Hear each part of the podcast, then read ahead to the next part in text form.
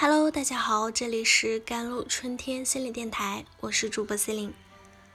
今天跟大家分享的文章叫做《婚姻中改变自己的是神，改变对方的是神经病》。婚姻走到最后，靠的是战胜厌倦感。金燕西是京城里傲气的富家公子哥，见惯了身边的浓脂俗粉。那天不经意的见到了素雅清淡的冷清秋，便瞬间动了心。他迅速的开启了霸道总裁爱上我的套路。为了找到冷清秋，金燕西寻遍了全城，挨家挨户，只为寻找那个梳着两条辫子的姑娘。为了追求她，金燕西在他家隔壁租了房子，讨好他的家人。他去他的学堂当老师，课堂上只抽问他。他知道女方不重钱财，喜欢文艺。为了讨她的欢心，他笨拙的开始读诗写诗。为了送她一双鞋，男方小心翼翼的百般周折，才完成了这个小小的心愿。少年的目光炙热如火，灼灼的注视着他，他的背影。他窗口的朦胧灯光，只要是关于他的，一切都是好的。哪个女子不会为这样的热情所打动？况且他是那么真，那么诚。冷清秋接受了他的追求，两人如愿以偿的步入了婚姻。短暂的总是浪漫，漫长总会不满。冷清秋对婚姻有了不切实际的幻想。他以为他们两人可以月下吟诗，纵情长谈。普鲁斯特在《追忆似水年华》里说：“所谓爱情，不过是将你欣赏的特质投射到某个人身上而已。也许他原本并非那样的一个人。女方不知，他以前所做的一切，不过是刻意营造的人设，是追逐猎物的手段。得到了。”男方便是松弛了，那他的本性也就暴露出来了。新婚期，他便丢下了冷清秋，出去跟那群狐朋狗友吃喝玩乐，彻夜不归。冷清秋坐月子的时候，生病的时候，他都没有在身边照顾。鸡零狗碎的生活，琐事无情的磨损着感情。天长日久。相处像一枚放大镜，任何人的缺点和不足都夸张地表现了出来。婚姻就是这样残酷吧？它让我们收起了孔雀炫目的尾屏，让难堪的杂毛肆无忌惮地暴露在对方面前，继而为鸡毛小事争吵，彼此的厌弃。真正能幸福的走到最后的，都是那些能战胜这些厌倦的人。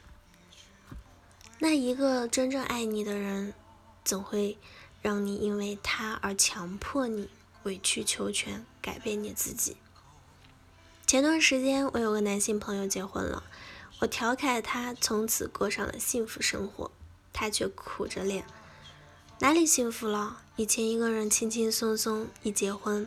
突然感觉肩膀上有了压力，确实是这样的。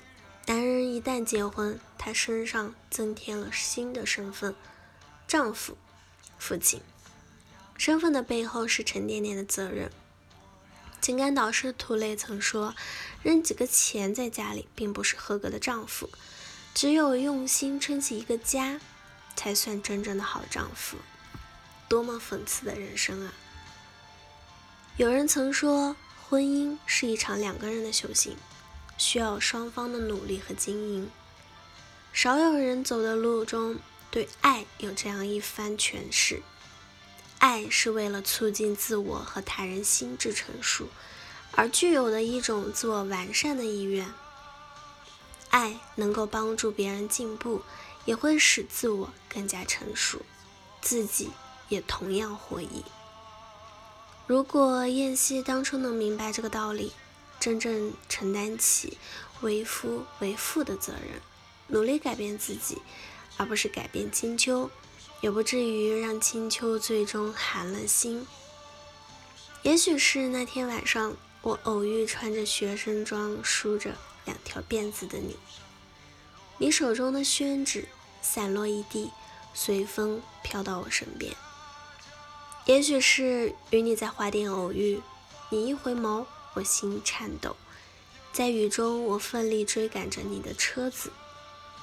也许是我为你铺了一地的向日葵，我们躺在满山遍野的金黄色光芒中，感觉整个世界都是我们的。你说我们不合适，就像葡萄架开不出百合花，我不相信。我扎满了一整个葡萄架的百合花，可是啊，没有根的百合花会枯萎，我终究拗不过命运。还记得我在小巷里对你的告白吗？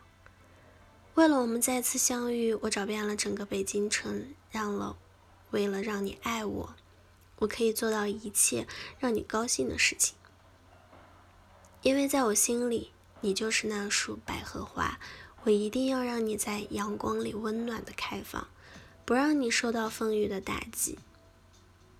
我终究是负了你。我们的爱情曾在最好的年华绽放，也在最好的年华逝去。爱情走了，留下的是轻轻的叹息，还有隐隐的心痛。就像美好的花朵。曾经绚烂过，余了，只留下那不忍触及的暗香。好了，以上就是今天的节目内容了。咨询请加我的手机微信号：幺三八二二七幺八九九五，我是 c e l i n e 我们下期节目再见。